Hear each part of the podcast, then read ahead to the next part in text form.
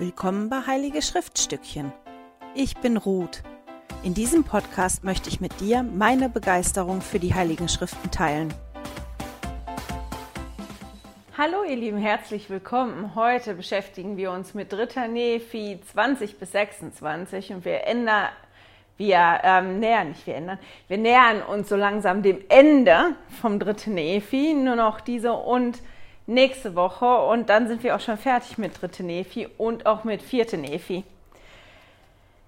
Ich würde gerne direkt anfangen mit dem ersten Vers in dritte Nephi 20 und da steht, und es begab sich, er gebot der Menge, sie sollten aufhören zu beten und auch seinen Jüngern. Wir erinnern uns, letzte Woche war ja so ein richtiger Gebetsmarathon. Jesus hat ganz viel gebetet und er hat auch die, die zwölf erwählten Aposteln und die Menge immer wieder gebeten, sich hinzuknien und zu beten, wieder aufzustehen und weiter zu beten. Und dann steht da, und er gebot ihnen, sie sollten nicht aufhören, im Herzen zu beten. Als ich das gelesen habe, habe ich mich halt gefragt, was bedeutet denn das für mich überhaupt, im Herzen zu beten? Und ich habe Ansgar gefragt und Ansgar hat einen Satz gesagt, den fand ich ganz äh, prägnant. Der hat sich ein bisschen katholisch angehört in meinem Ohren. Ist so eine Formulierung, aber trotzdem war die sehr komplett und hat es gut zusammengefasst, was ich auch für mich gedacht habe. Er hat gesagt, für ihn im Herzen zu beten oder nicht aufzuhören, im Herzen zu beten, bedeutet, seinen Alltag mit Gott zu gehen. Und das ist im Prinzip das, was ich auch gedacht habe. Für mich bedeutet das, dass ich in meinem Leben Raum mache für den Vater im Himmel und für Jesus man kann natürlich nicht in Gedanken konstant bei Gott sein und immer und immer und immer daran denken, aber man kann, glaube ich, in seinem Leben schon viel, viel mehr Raum machen für den Vater im Himmel und für Jesus und Platz machen, dass die beiden wirklich wirken können bei uns.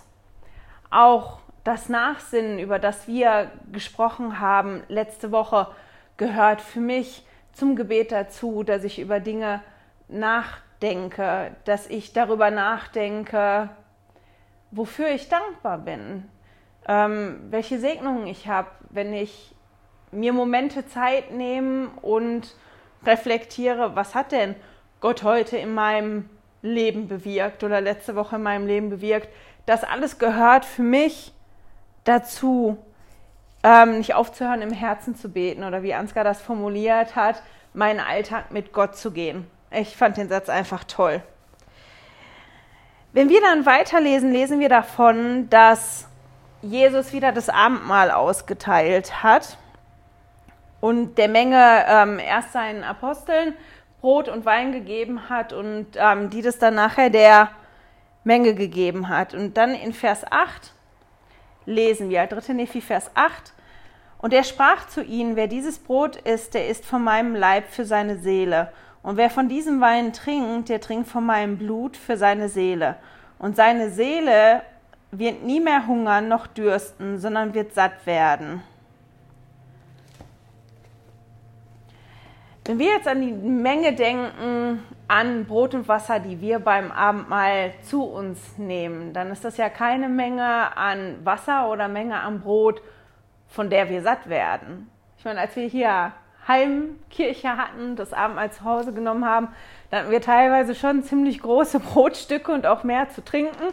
Und ich glaube, wir waren auch nicht die einzige Familie, wo das Abendmahl üppiger ausgefallen ist, als es normalerweise in der Kirche ausfällt. Aber trotzdem sind das ja keine Mengen, von denen man wirklich satt wird. Und so kann man sich natürlich auch die Frage stellen, sinnbildlich, von, von davon, dass ich einen Schluck Wasser trinke und ein klitzekleines Stück Brot esse, Warum soll denn meine Seele aufhören ähm, zu dürsten oder zu hungern? Wie wird die davon satt?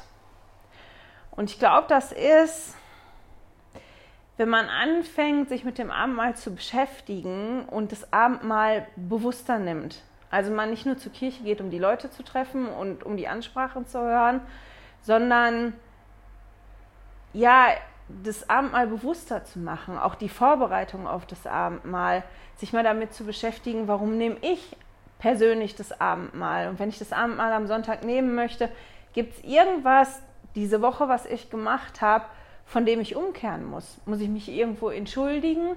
ähm, muss ich den Vater im Himmel bitten um Umkehr. Und dann kann das Abendmahl richtig für mich wirken. Und dann ist es auch so, dass das Abendmahl mich ausfüllt, weil ich ja durch das Abendmahl immer wieder vom Neuen jede Woche rein werden kann und ich meinen Bund mit dem Vater im Himmel erneuere. Und ganz passend dazu, dass wir ja unseren Taufbund erneuern, spricht Jesus auch davon danach, dass ähm, der Vater im Himmel an den Bund, den er geschlossen hat mit seinem Volk, denkt und dass er ihn erfüllen wird. Und jetzt fällt mir gerade ein, auf, dass ich was vergessen habe, wo ich meine Schriften gucke. Wir springen also noch mal kurz zurück zum Abendmahl und zum Sattwerden. Hier steht nämlich dann auch in Vers 9, als nun die ganze Menge gegessen und getrunken hatte, siehe, da wurden sie vom Geist erfüllt und riefen mit einer Stimme und priesen Jesus, denn sie sahen und auch hörten. Und das ist schon die Beschreibung, wenn wir vom Abendmahl nehmen und das nicht nur machen nebenbei, sondern wir uns besser vorbereiten und das einfach mal bewusster machen und bewusst darüber nachdenken, bevor ich das Abendmahl nehme, muss ich von irgendwas umkehren, dann hilft uns das. Da liegen so viele Segnungen drauf. Letzte Woche habe ich ja das Zitat vorgelesen, ich glaube, das war von Präsident Oaks, ähm, welche außergewöhnlichen Segnungen auch darauf liegen, das Abendmahl zu nehmen. Und wir bekommen ja verheißen, dass der Geist immer mit uns ist. Und das ist derjenige, der Zeugnis gibt vom Vater und vom Sohn und der uns führt und leitet. Und ja, das ist quasi das größte Geschenk, was wir hier auf die Erde kriegen, auf der Erde kriegen können als Hilfe, dass wir wirklich zum Vater im Himmel zurückkommen können. Genau, das dazu. Jetzt kommen wir zurück zum Bund. Jesus spricht davon,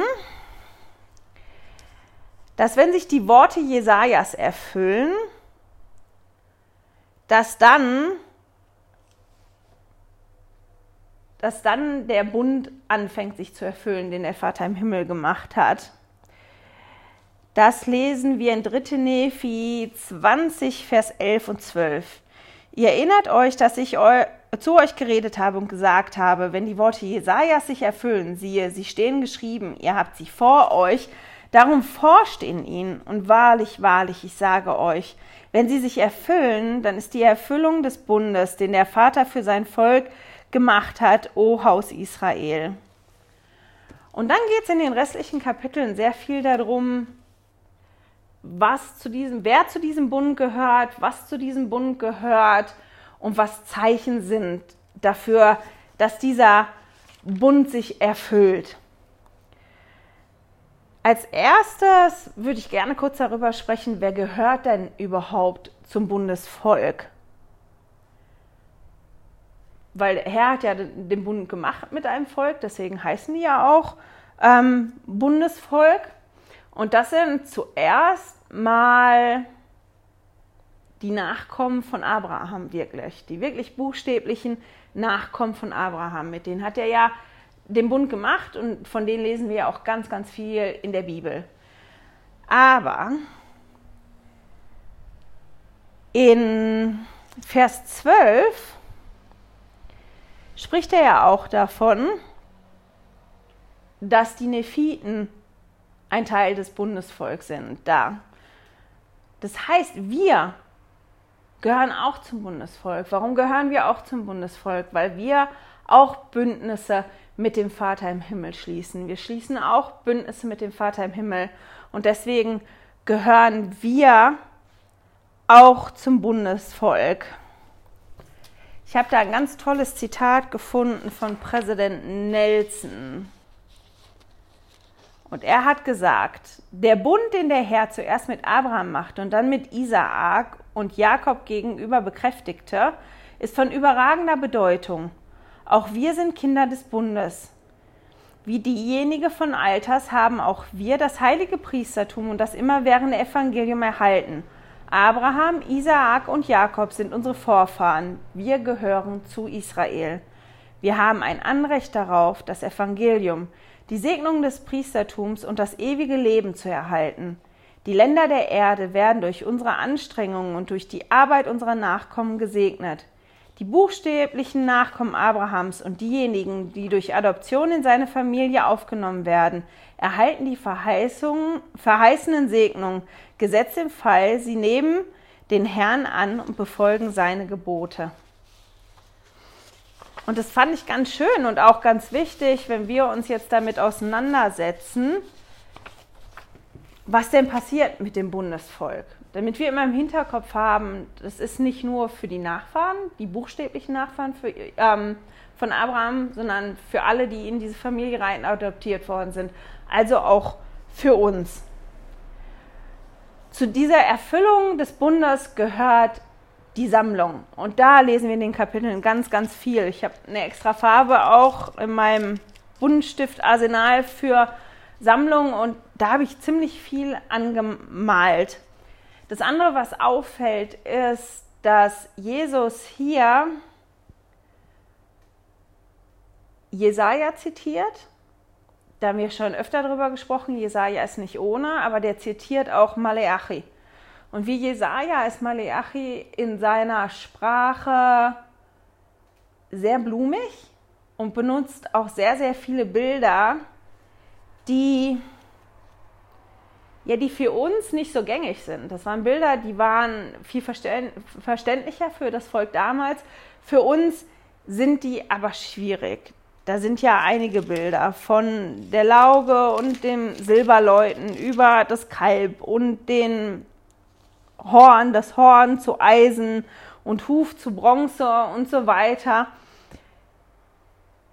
Weil das so viele Bilder sind, bin ich diesmal wirklich nicht hingegangen und habe rausgeschrieben oder werde hier erzählen, was jetzt wirklich jedes einzelne Bild bedeutet. Aber ich habe den Institutsleitfaden für Schüler über das Buch Mormon im Newsletter unten verlinkt. Für alle, die den Newsletter nicht haben wollt, ihr findet den Leitfaden auf der Kirchenwebseite. Das ist kein Problem. Deswegen sage ich, das ist der Institutsleitfaden, Buch Mormon für Schüler. Und in den ähm, Kapiteln, über die Kapitel, die wir jetzt gerade lesen, in den Einheiten da drin, werden, ich glaube, fast alle Bilder, die hier beschrieben werden, genau erklärt. Also die Leute, die von euch, die das spannend finden und die da tiefer eintauchen möchten, der Institutsleitfaden ist wirklich super dafür. Hier steht halt drin, dass wenn das Volk sich sammelt, der Bund anfängt sich zu erfüllen. Und dann habe ich mich halt gefragt, okay, was ist denn die Sammlung. Und auch darüber könnte ich eine ganze Stunde erzählen und wäre wahrscheinlich immer noch nicht fertig. Auch da habe ich Material zu ähm, im Newsletter. Auch, das könnt ihr auch so finden im, jetzt muss ich mal gerade überlegen, das war auch im Anhang. Ich glaube auch vom Institutsleitfaden. Wenn nicht, ist das im Anhang vom Seminarleitfaden. Das ist auf jeden Fall ein kurzer geschichtlicher Überblick über die Zerstreuung, uh, der Ventilator, Zerstreuung Israels Warum sind die nochmal zerstreut worden? Warum leben die nicht mehr da, wo sie vorher gelebt haben? Und dann auch eine Zusammenfassung, eine ganz tolle, über die Sammlung Israels. Wie gesagt, beides im Newsletter verlinkt, ansonsten findet ihr das auch im Leitfaden, im Anhang unten drunter. Was ist die Sammlung? Hat die schon angefangen? Wie sieht es aus? Einige Dinge zu der Sammlung, was die Sammlung eigentlich ist, können wir lesen in den Kapiteln. Unter anderem im 3. Nephi 20, Vers 13. Und dann werden die Überreste, die weithin über das Antlitz der Erde zerstreut sein werden, vom Osten und vom Westen und vom Süden und vom Norden eingesammelt werden. Und sie werden zur Erkenntnis des Herrn, ihres Gottes, gebracht werden, der sie erlöst hat. also da steht ja, die wurden buchstäblich gesammelt und dann aber spannender fand ich jetzt im Hinblick darauf, was ist denn die Sammlung wirklich? Ist die Sammlung einfach nur, dass man alle an einem Ort versammelt oder ist das was anderes? Und deswegen fand ich den zweiten Teil so toll. Und sie werden zur Erkenntnis des Herrn ihres Gottes gebracht werden, der sie erlöst hat. Das heißt, bei der Sammlung geht es eigentlich nicht darum, dass alle irgendwo auf einem Haufen sitzen, sondern dass alle die Möglichkeit haben, vom Evangelium zu hören, belehrt zu werden, die Möglichkeit haben, das Evangelium anzunehmen und dadurch zu Christus zu kommen. Und, und so werden wir auch gesammelt. Busa Mekonki hat dazu gesagt, die Sammlung Israels besteht darin, alles zu glauben und anzunehmen und gemäß dem zu leben, was der Herr seinem erwählten Volk von Alters angeboten hat. Sie besteht darin, Glauben an den Herrn Jesus Christus zu haben, umzukehren, getauft zu werden und die Gabe des Heiligen Geistes zu empfangen und die Gebote zu halten. Sie besteht darin, das Evangelium zu glauben, sich der Kirche anzuschließen und ins Reich Gottes zu kommen. Sie besteht darin, dass man das heilige Priestertum empfängt, an heiligen Orten mit Kraft aus der Höhe ausgestattet wird und durch die heiligen Handlungen der ewigen Ehe alle Segnungen Abrahams, Isaaks und Jakobs erhält – und sie kann auch darin bestehen, dass man sich einem bestimmten Ort oder Land der Anbetung sammelt. Das fand ich ganz toll, zu, ähm, zu was die Sammlung eigentlich wirklich ist. Das heißt, die Sammlung hat auf der einen Seite den Aspekt, das ist ja das, was er am Ende sagt, dass wir uns versammeln an einem Ort, an einem bestimmten Ort. Das ist das, was als unsere Kirche neu gegründet worden ist und das Evangelium neu auf die Erde gebracht worden ist, was da stattgefunden hat. Das hat da stattgefunden. Die Heiligen sind gesammelt worden und sind ganz lange aufgefordert worden, sich den Heiligen in Amerika anzuschließen. Aber ab einem gewissen Punkt wurde gesagt, das ist nicht mehr nötig, sondern wir sammeln euch jetzt überall auf der Erde. Und das ist auch das, wovon wir in den Kapiteln lesen, ähm, wenn geschrieben steht von den Zelten und von den Fehlen. Und wir sehen ja, je mehr die Technik voranschreitet, dass wir gar nicht unbedingt uns alle an einem Ort versammeln können, weil wir uns ja über Internet oder früher auch über die Satelliten auf eine andere Art und Weise versammeln können und auch hören können, sehr genau und sehr schnell von unseren Führern und auch voneinander. Jetzt gerade in, in, in dem Lockdown oder auch im Moment sehen wir, dass das auch eine Möglichkeit ist, wie man zusammenkommen kann. Und das konnte man sich vielleicht vor 10, 20, 30 Jahren überhaupt nicht vorstellen, dass das möglich ist. Das heißt, diese buchstäbliche Sammlung wird immer andere Züge annehmen. Aber zur Sammlung gehört natürlich auch diese Bekehrung, dass ich vom Vater im Himmel höre und dass ich ja das weitergebe und zurückkomme. Präsident Nelson hat, ich glaube, das war 2018, eine Andacht gegeben für die Jugendlichen und hat dort gesprochen, dass die sich dem Bataillon des Herrn anschließen sollen. Und er hat auch über die Sammlung Israels gesprochen. Und das Zitat möchte ich jetzt auch noch vorlesen. Gleich. Ein Gedanken, den ich noch hatte, als ich die Kapitel gelesen habe zu der Sammlung und zu der Erfüllung vom Bund, war, warum gibt Jesus so viele Zeichen? Jesus erzählt dem Volk ja davon. Der fordert die auf, das niederzuschreiben, ganz viele Dinge niederzuschreiben, damit die anderen das auch bekommen können. Das heißt, dass wir das bekommen können. Warum ist es für uns wichtig, die Zeichen zu erkennen, dass die Sammlung stattfindet, dass der Herr angefangen hat, seinen Bund zu erfüllen?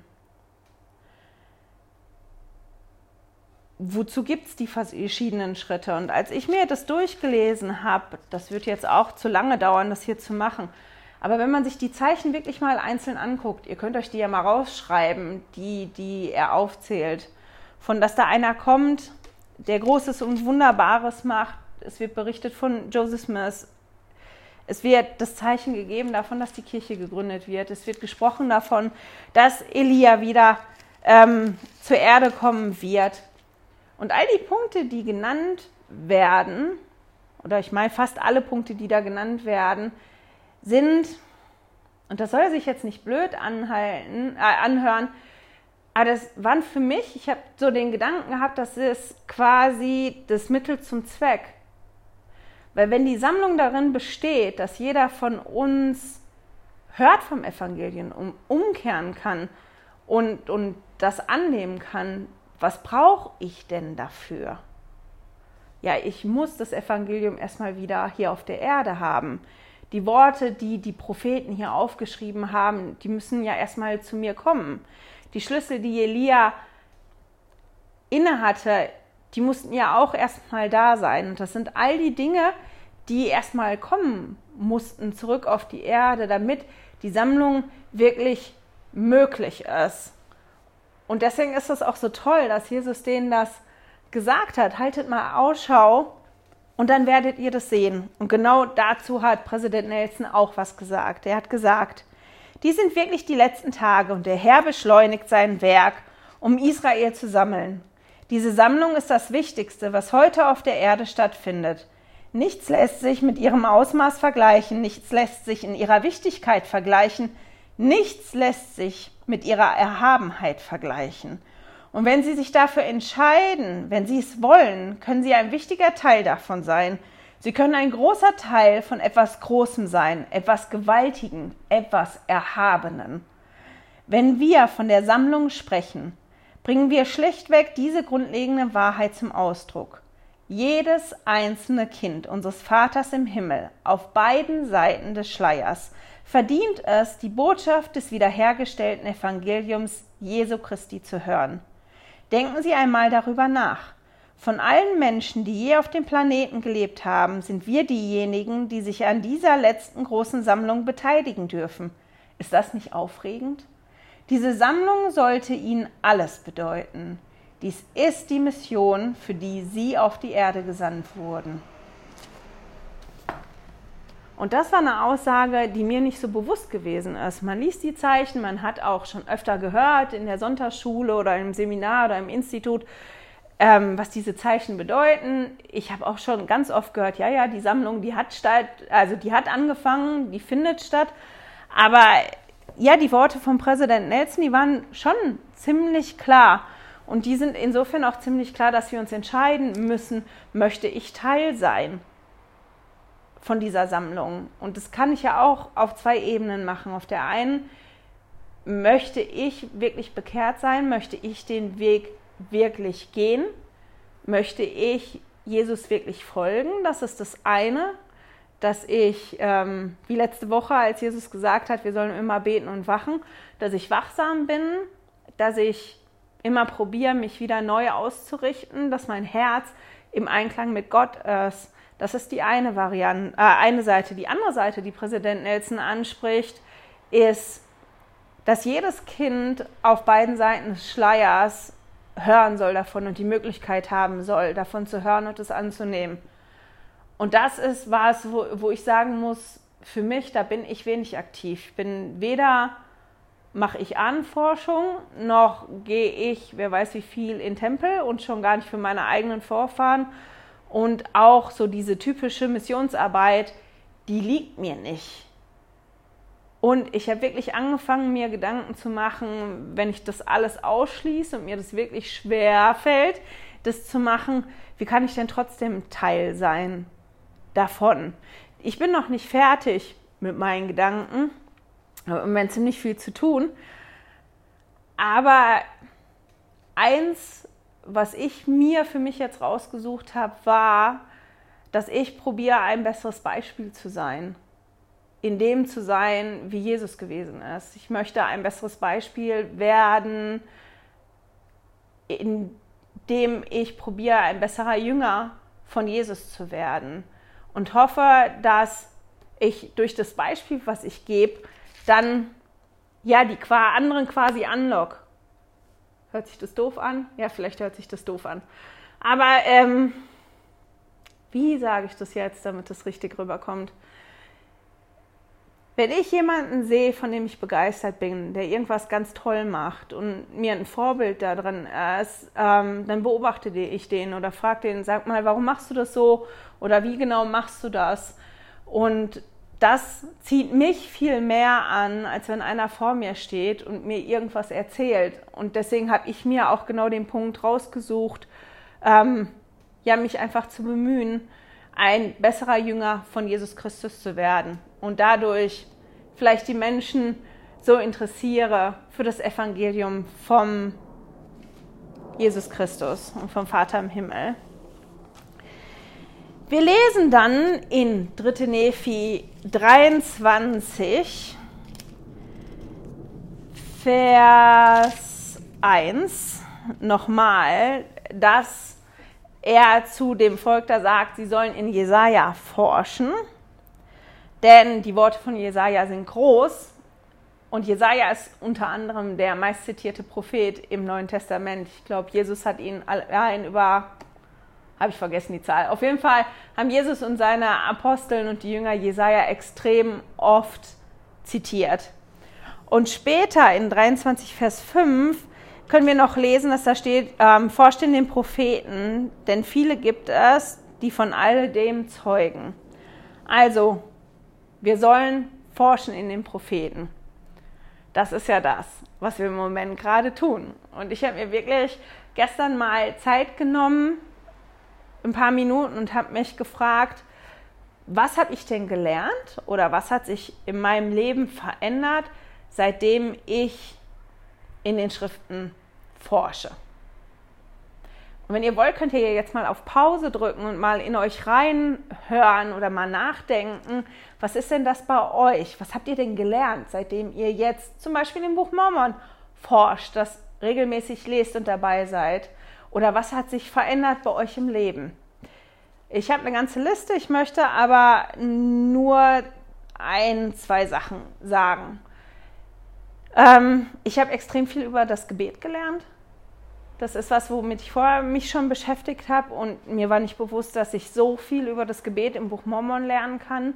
Ähm, da bin ich sehr beeindruckt drüber. Das hat mich auch sehr berührt. Aber das, was mich am meisten berührt hat, von ich eine relativ lange Liste gehabt, ähm, war, dass ich darin bestärkt worden bin oder dass ich erstaunt war, wie sich das intensiviert hat bei mir, zu wissen, dass der Vater im Himmel und Jesus mich lieben, mich persönlich.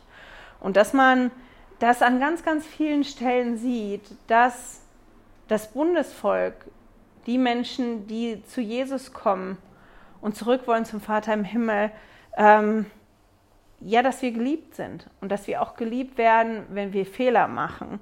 Und das war was, ähm, was ich vorher schon hatte, aber nicht in der Intensität. Wir lesen dann noch, dass Jesus dem Volk geboten hat, heilige und wichtige Dinge niederzuschreiben. Er hat Nephi aufgefordert, die ähm, Aufzeichnung vorzubringen und hat die dann ähm, halt ermahnt, weil die bestimmte Dinge nicht aufgeschrieben haben. Die haben nicht aufgeschrieben, wie sich die Prophezeiungen von Samuel ähm, alle erfüllt haben. Und das mussten die nochmal niederschreiben und haben halt dann gesagt gekriegt, dass die ja der Buch drüber führen sollen, dass sie die wichtigen und die heiligen Sachen niederschreiben sollen. Ich habe schon öfter gesagt, dass wir ja auch aufgefordert werden, Tagebuch zu schreiben oder so Dinge aufzuschreiben und dass wir unter anderem aufgefordert werden, damit wir nicht vergessen. Elder Richard G. Scott hat gesagt, Erkenntnisse, die man sorgfältig aufzeichnet, hat man zur Verfügung, wenn man sie braucht. Und dann hat er noch gesagt, haltet das Wichtigste, was ihr, was ihr durch den Geist lernt, schriftlich fest. Ihr werdet feststellen, dass euch oft weitere Eingebungen zuteil werden, wenn die erhalten, wenn Jetzt muss ich mal gucken, ob ich das richtig abgeschrieben. Wenn ihr die erhaltenen niederschreibt, außerdem steht euch dann das Wissen, das ihr euch aneignet, euer ganzes Leben lang zur Verfügung. Das ist was, was ich jetzt auch festgestellt habe. Ich bin keine große Tagebuchschreiberin. Ich habe das schon, ich weiß nicht wie oft, gefühlte hundertmal angefangen und immer wieder aufgehört.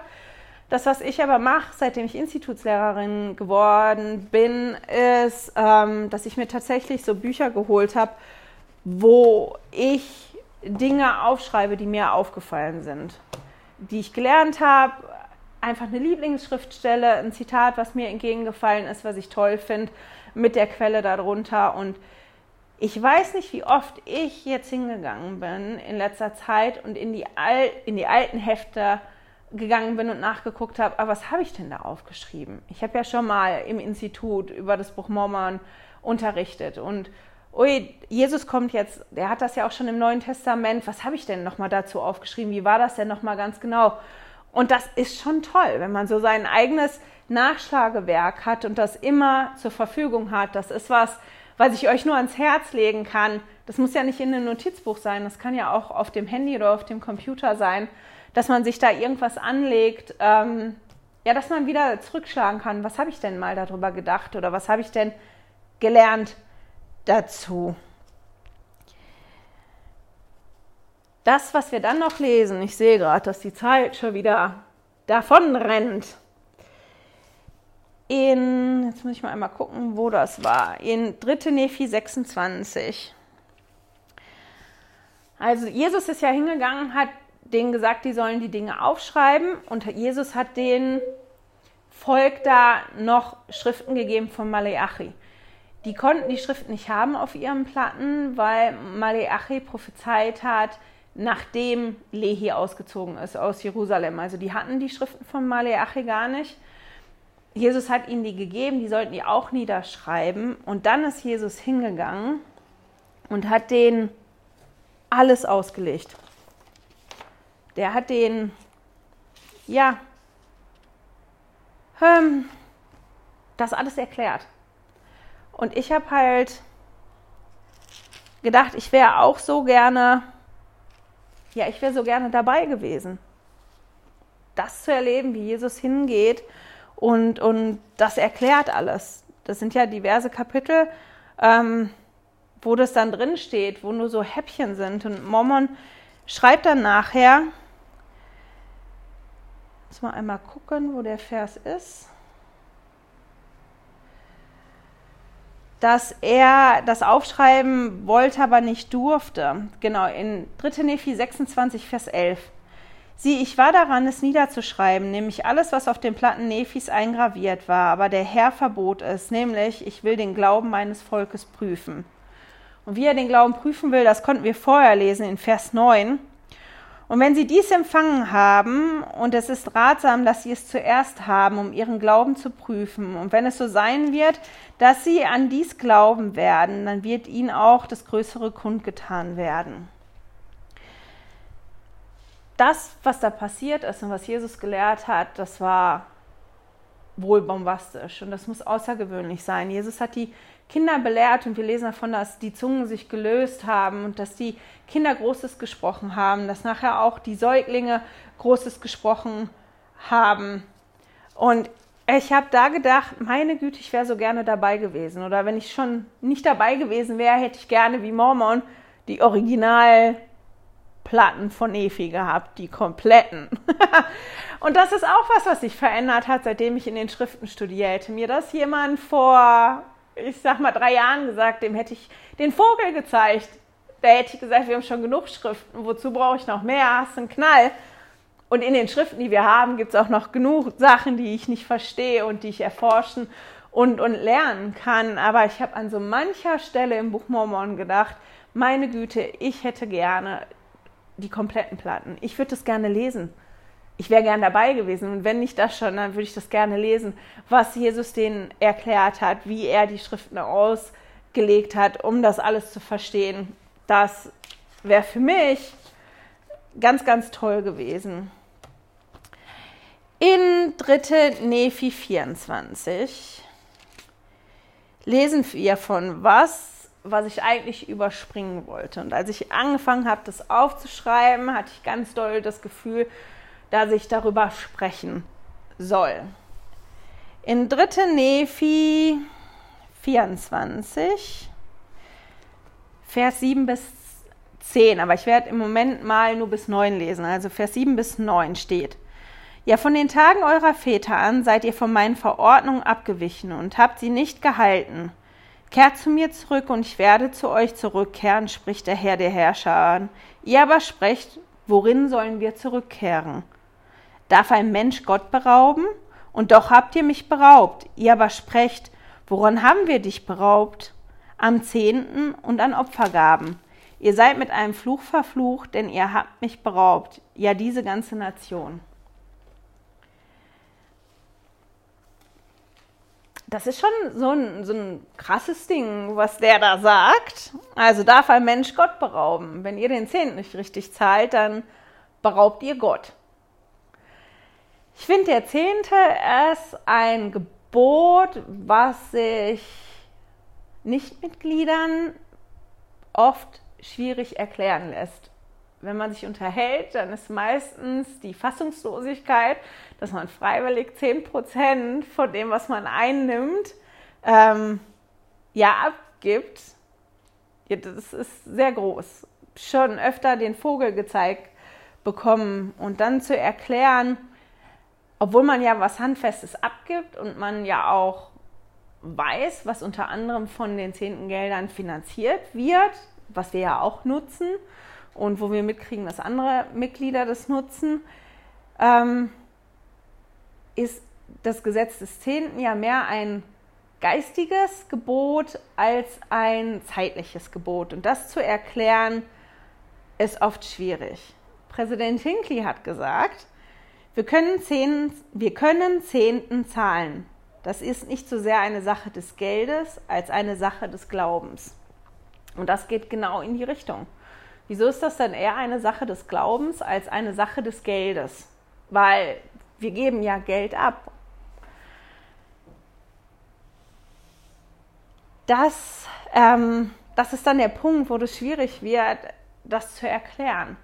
Das ist ja, wir bekommen ja vom Vater im Himmel, das ist ja wie eine Leihgabe und wir dürfen ja 90 Prozent behalten und wir sollen ja in Anführungsstrichen nur 10 Prozent abgeben. Wenn man sich das aber anguckt, ist 10 Prozent manchmal gar nicht so wenig und 10 Prozent abzugeben können ganz schön wehtun. Und dann fühlt sich das halt nicht geistig an, sondern sehr zeitlich. Wenn ich andere Dinge habe, die ich auch ganz dringend bezahlen muss, dann tut das besonders weh. Wir lesen dann aber im Vers 10, dass Jesus sagt, Bringt den ganzen Zehnten in das Vorratshaus, damit Nahrung in meinem Haus sei, und prüft mich nun hiermit, spricht der Herr der Herrscharen, ob ich euch nicht die Fenster des Himmels öffnen und euch Segen herabschütten werde, dass nicht genug Raum sein wird, um ihn aufzunehmen. Also er sagt das schon, wir sollen das bringen und dadurch, dass wir das Gesetz des Zehnten halten und das anwenden, wir können ihn quasi auf die Probe stellen. Wenn ich mich daran halte, machst du dann nicht die Fenster des Himmels auf und ich bekomme solchen Segen, dass ich gar keinen Platz habe für den Segen, den du mir gibst. Und das ist was, wovon ich wirklich Zeugnis geben kann. Ich weiß nicht, warum ich das hier tun soll, aber ich habe ganz stark das Gefühl, dass ich das tun soll. Ähm, weil vom Gebot des Zehntens habe ich ein ganz großes Zeugnis. Ich habe ganz viele Erlebnisse gehabt damit, aber ich habe gleich erzählt kurz von zweien. Als Studentin habe ich nicht so viel Geld gehabt. Ich habe nicht zu Hause gewohnt, wäre günstiger gewesen. Ich musste nebenbei arbeiten und ähm, das Geld war knapp das war immer knapp. Und ich habe irgendwann, ja, eine, ich glaube, eine Nachzahlung, ich weiß es gar nicht mehr ganz genau. Das war eine Situation, dass ich noch mehr abgeben musste, als ich eigentlich so und so habe. Und ich habe nichts Großes zu essen zu Hause gehabt. Ich habe Nudeln gehabt und ich habe Tomatendosen gehabt. Und ich habe noch nicht mal Geld gehabt, um mir Milch oder Brot zu holen. Und ich wusste, ich muss jetzt eine Woche oder zwei haushalten mit den paar Konservendosen, die ich habe. Und zu der Zeit hatte meine Familie auch nicht viel Geld. Also ich hätte auch schwierig nach Hause gehen können und fragen können, ähm, könnt ihr mir das mal geben? Hätte ich wahrscheinlich schon, wenn ich zu einer Tante oder einem Onkel gegangen wäre, aber irgendwie, man will ja dann auch nicht ähm, das machen. Und als ich so in meiner Nudeltomatenphase war, hat es dann irgendwann geklingelt und die Missionare standen vor der Türe. Und wir hatten in unserer Studentenstadt ganz viele Missionare. Das war ein extrem kleiner Zweig. Wir hatten so viele Missionare da, wie wir, glaube ich, Mitglieder da hatten.